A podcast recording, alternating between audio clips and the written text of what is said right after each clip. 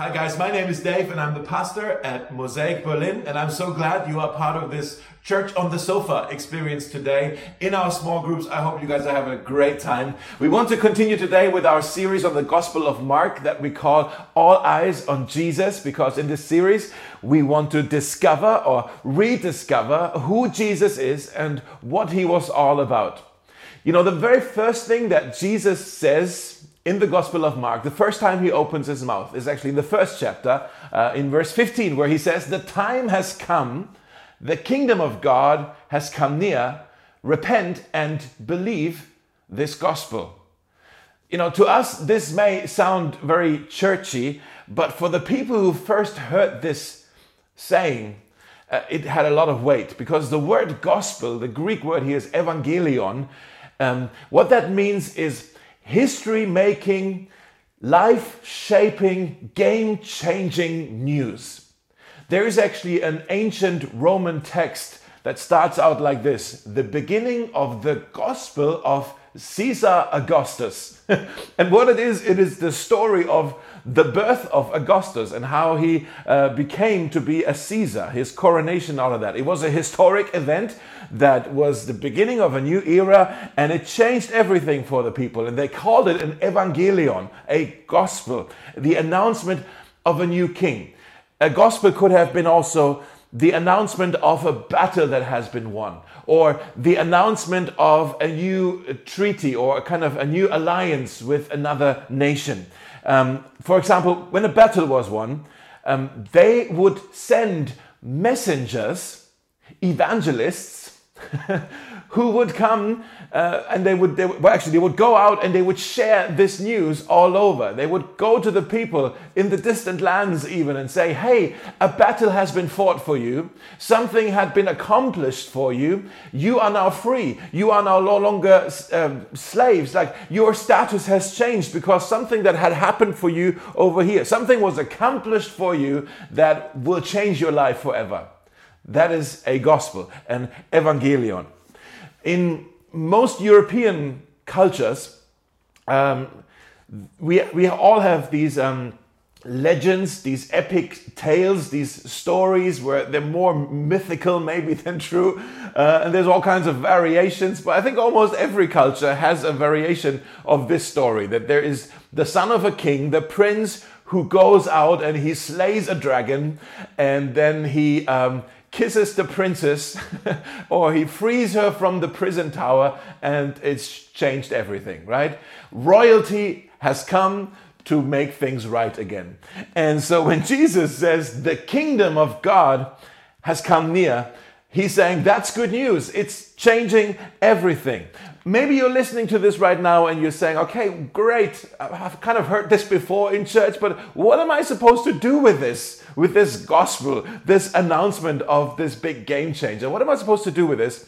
And that's what we want to talk about today. We are now in Mark chapter 4, where Jesus tells us what we should do with the gospel what we should do with it. Uh, he's teaching here, uh, he's teaching people by the lakeside again. We again see he's talking to large crowds of people and he's teaching them in parables. Uh, he did this all the time. Parables are sort of like illustrations or metaphors for spiritual truths. There's over 40 different parables in the Gospels um, where Jesus tried to describe to the people the kingdom of God. Uh, because the kingdom of God is, is we can't comprehend it. It's out of this world. And so Jesus came along and he said, mm, How am I going to describe this to you? And so he looked for everyday life metaphors to describe the kingdom of God to them. and some of those are really inspiring, some of those can be really frustrating, some of those can be really confusing. And, uh, you know, for me as a German, like maybe you figured this out already, I like short, to the point sentences, you know, like I want a definition. And I'm like, Jesus, just give us the definition of the kingdom. Why are you talking in pictures? Why are you talking in metaphors? But, um, well, maybe a, w- a way to think about this is some of you are married, maybe. Um, if I were to come to you and say, Can you describe in one sentence what your spouse means to you? Uh, you would struggle probably. Uh, maybe not. Maybe some of you, some of you are going, yes, one word, torture. You know, that's what that feels like. I hope that's not the case.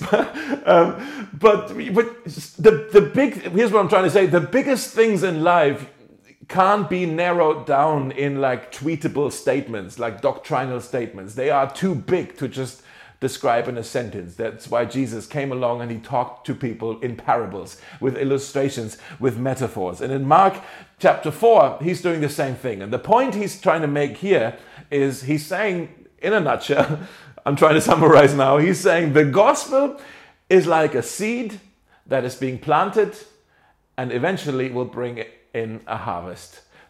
That's me trying to summarize in a statement what Jesus is much better than me, like he's describing in this parable.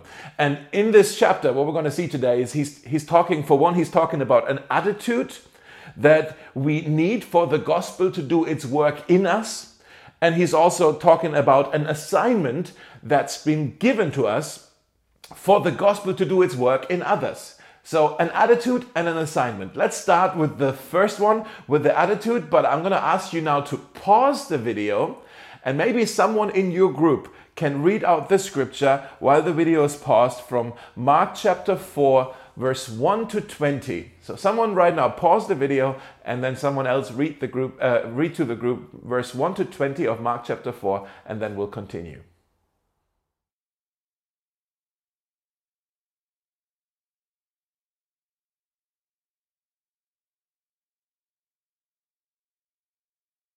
You know, last week we talked about how Jesus had uh, different kinds of relationship circles. We can see the same thing again here. Uh, he's talking to the large group, but then he's also spending time with his small group. We can see he's teaching the parable to the multitudes, but then he explains the parable to his small group. And in this parable, as you've just heard, he's using the image of a seed um, that is being planted. And that is maybe an image that we urbanites in Berlin, we may struggle to relate with even because we, most of us don't do any gardening. Some of you do and you're into it and that's wonderful. But most of us, you know, we like to see plants. We like the parks in Berlin and all of that, but we, we're quite clueless about gardening. Or maybe you are like me, you moved to the city for exactly that reason because you don't wanted to do any gardening anymore. Um, but for the people at the time, the people who heard Jesus talk about this, uh, they were mostly farmers and peasants, and for them that was so obvious. They all knew life begins with a seed. Anything that is alive finds its beginning, its origin in a seed. Uh, they all knew that it's it's one of the many wonders of creation that we just um, we'll never fully be able to understand, but it's just wonderful to see. And Jesus is saying, guys, the same is true for your spiritual life. Your spiritual life also begins with a seed, and that seed that is being planted is the word of the gospel. That's where your spiritual life uh, begins. The gospel is being planted, but, he says, there are different results depending on the soil. In some people, the gospel will produce much fruit. In other people, there will be like nothing's happening. We can see this maybe in our circle of relationships. There are some people, they're full of the gospel, and other people, it's like nothing's happening. And what Jesus is saying here is if there is no fruit, if there is no harvest, the problem is not with the seed, but with the soil. If there is no harvest, the problem is not with the seed, but with the soil. I'm saying this because there are some Christians who um, have concluded that the gospel has lost its power. There are some churches who are saying we don't really trust and believe in this gospel anymore because it seems powerless to us. We're going to focus on other teachings. We're going to teach other stuff. We're going to teach other things that maybe people want to hear. And the problem in our city and in our nation isn't with the seed, it is the soil. The soil is the problem. I don't think the gospel has lost any of its power, but the soil in our city is hard as a rock. And there's thorns and there's weeds. And that's basically what I'm saying. At the heart of the problem is a problem of the heart. At the heart of the problem is a problem of our hearts. And before you think I'm pointing fingers at other people, let me just say this. Um, I used to think that this parable that Jesus is teaching here is about four different kinds of people. You know, there's, there are people who are resistant to the gospel, there are people who are shallow, there are people who are busy, and then there are those who are receptive to the gospel. But then I realized it's not talking about different kinds of people, it's actually talking about different kinds of attitudes. Because I've realized the other day that I can um, have all four attitudes, I can have all four postures that Jesus is talking about here in one single day that I go and I say to Jesus, Yeah, Jesus, I know what you're going to say. I don't want to hear it right now. Or, uh, Jesus, speak quickly to me because I'm in a hurry. Or, I say, uh, Jesus, that's very interesting and very inspiring what you're saying. I'll think about it later. Or I say, Jesus, speak words of life into my life. I must, I need to hear from you right now. You see, I can go through all of those four postures or attitudes in one single day. And the culture of the soil here represents the posture of our heart. The culture of the soil represents the posture of our hearts. I'm not talking about other people, let's talk about us. In Luke chapter 8, Jesus says, Consider carefully how you listen.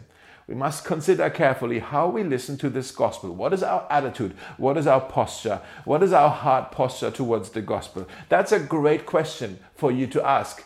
Maybe even before you go to your small group. What is my heart posture today as I go to small group or go to church or as you open your Bible at home. What is my heart posture right now? Because you can open your Bible, you can go to church, you can go to a small group with an indifferent heart an indifferent heart. Jesus says that's like the footpath that is uh, being tramped upon, like people are walking all over it. Maybe it feels like you feel like that you have been trampled upon, that you maybe you've been beaten by pain and disappointment. Maybe you have fears and bitterness and um, cynicism and, and failures and all these things that cause you to be unmoved by the gospel. You can come to small group with a superficial heart. You can open your Bible or come to church with a superficial heart. Um, Jesus says that's like shallow soil. You, you got a little Jesus thing going on in your life. Maybe you go to church, check. Maybe you sing along in church, check. Maybe you're even serving on a team, check. And you're doing all the things, but you never go deep with it. It's all on a surface level. You don't really put your roots down deep. And Jesus says, I'm so sorry, but it's not going to last. As soon as the problems come, if, you, if it's superficial, shallow soil, you will give up. Or you can come to small group with a distracted heart.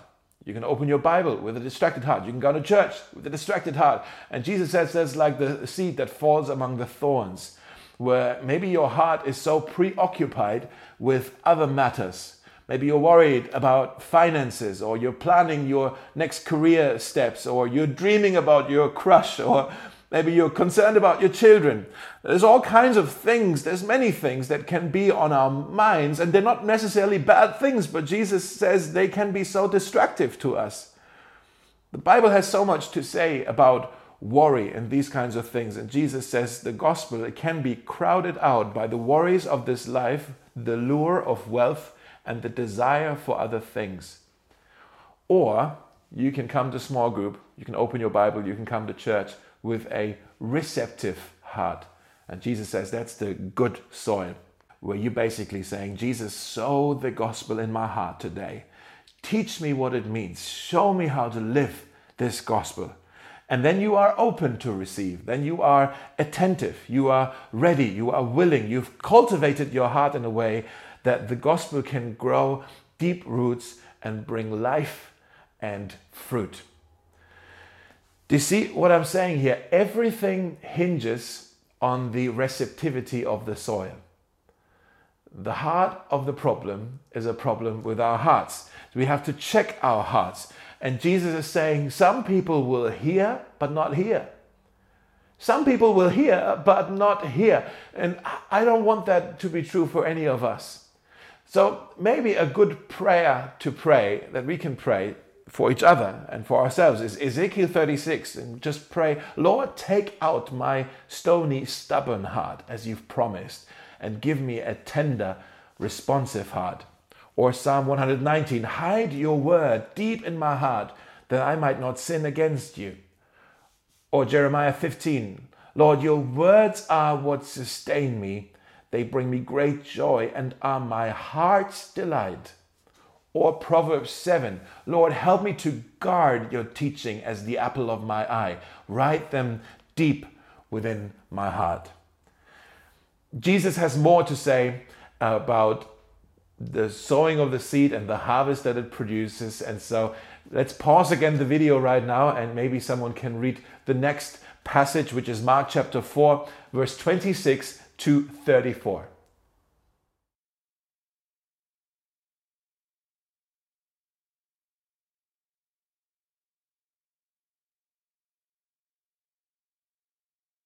So, this chapter is not just about the attitude that we need for the gospel to do its work in us, it is also about an assignment given to us, entrusted to us, so that the gospel can do its work in others. And that's the second thing the assignment. In these parables, we can see that we are not just the fields, we are also the farmers. It's both. We are the fields and the farmers. And we've been given the privilege of sowing seeds, and Jesus says we can expect a harvest. When we share the gospel with others, we're planting seeds that will produce a harvest. And I'm not just talking about what we call evangelism, which means sharing the gospel with those who don't know Jesus. I'm also talking about edification, which means sharing the gospel with those who already do know Jesus to build each other up and strengthen each other. I don't know if you know this, but Christians need to be reminded of the gospel on a daily basis. We need to have, that's why we call this series, All Eyes on Jesus. We, we need to fix our eyes on Jesus and all that He's done for us because the gospel, here's actually 10 reasons. if you want to write these down, write them down quickly. 10 reasons why we need to hear the gospel as Christians. The gospel, it fuels our worship. The gospel, it strengthens our identity. The gospel, it leads us to repentance, to turn to Jesus again and again and again. The gospel protects us from despair, from giving up. The gospel, it beats down our pride. And man, do we need this. The gospel, it keeps us from sin.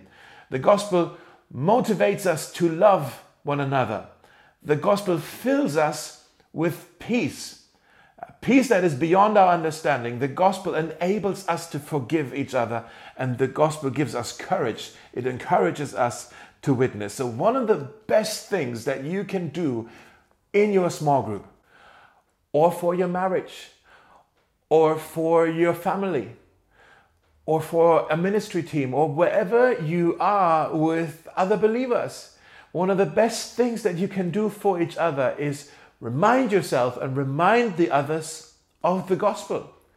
To go to them is like, look, this is who Jesus is. Look, this is what Jesus has done. Look, this is what he's accomplished for us. Look, this is how it changes everything. Look, this is the big game changer. Look, this is what it means for our lives. Continue to go back to the gospel let me say it this way. Um, I know we've made a lot of noise lately around how wonderful small groups are, but sometimes small groups can also be a bit challenging. Let's just be real about this. And maybe you don't like kind of what's happening in the life of your small group. Or let me say, if you don't like what you are reaping in your small group, maybe you need to have a look at what it is that you're sowing in your small group let me say this because I really I love you, and that's why I say this. If your small group gatherings um, kind of are colored by uh, gossip or complaining and whining or conflicts or uh, cynicism and these kinds of things, then no wonder are you frustrated with your small group because you reap what you sow. Okay, so we need to learn to sow the gospel seed into each other's lives, to speak life to each other, to remind each other of the gospel, and to strengthen each other with the gospel. Jesus is saying here the gospel is like a mustard seed, which is the smallest of all the seeds. In other words, he's saying we will constantly underestimate its power.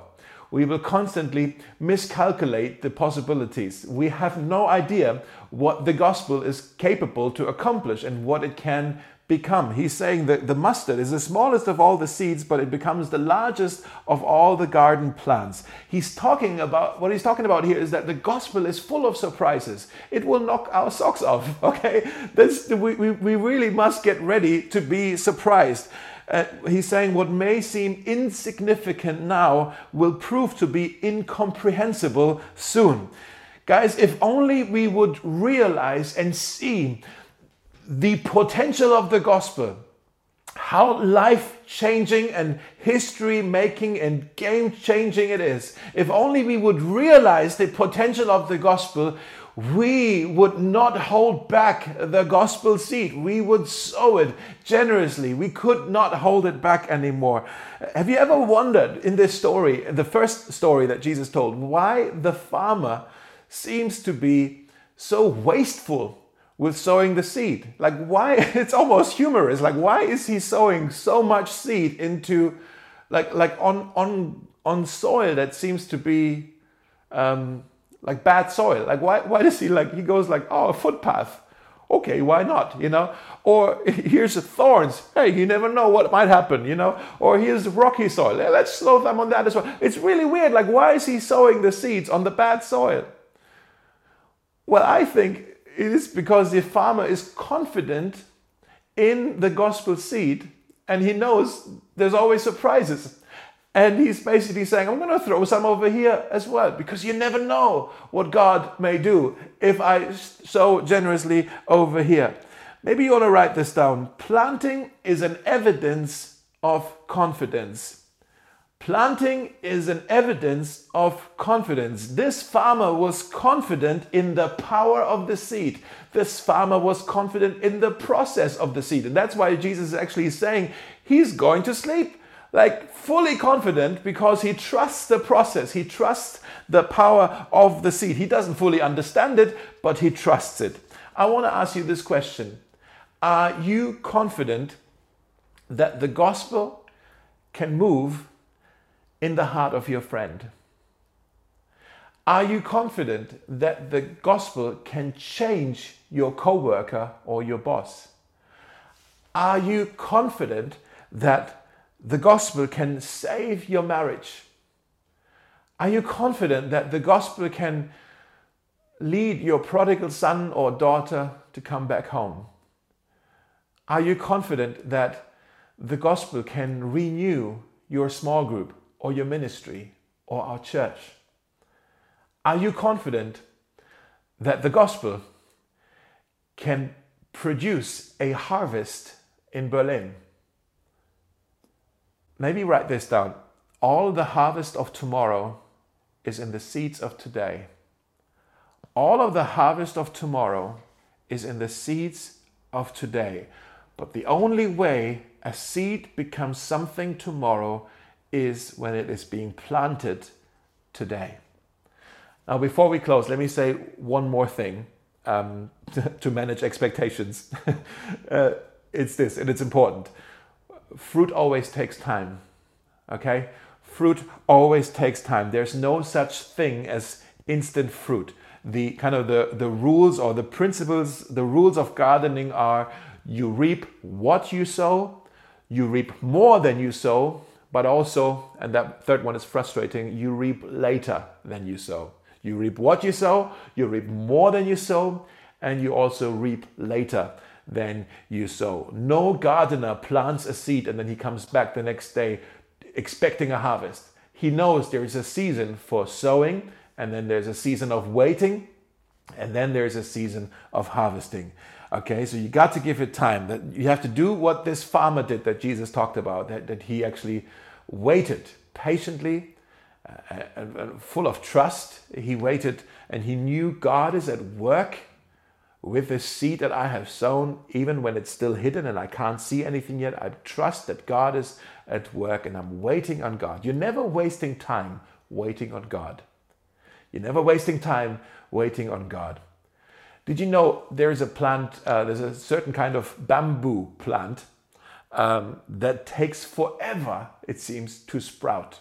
Okay, and apparently there, nothing happens for six years. You've planted it, and for six years, nothing happens. You still have to water it and fertilize it and tend to it, but nothing happens. And then in the seventh year, it sprouts, and some of them they shoot uh, out of the ground um, one meter in 24 hours. Some of them can grow three meters in four days. Okay, so it's sud- like I've shared this with you before several times already. God has two speeds slowly and suddenly. Okay, so let us not get tired of doing what is good. At just the right time, we will reap a harvest of blessing if we don't give up.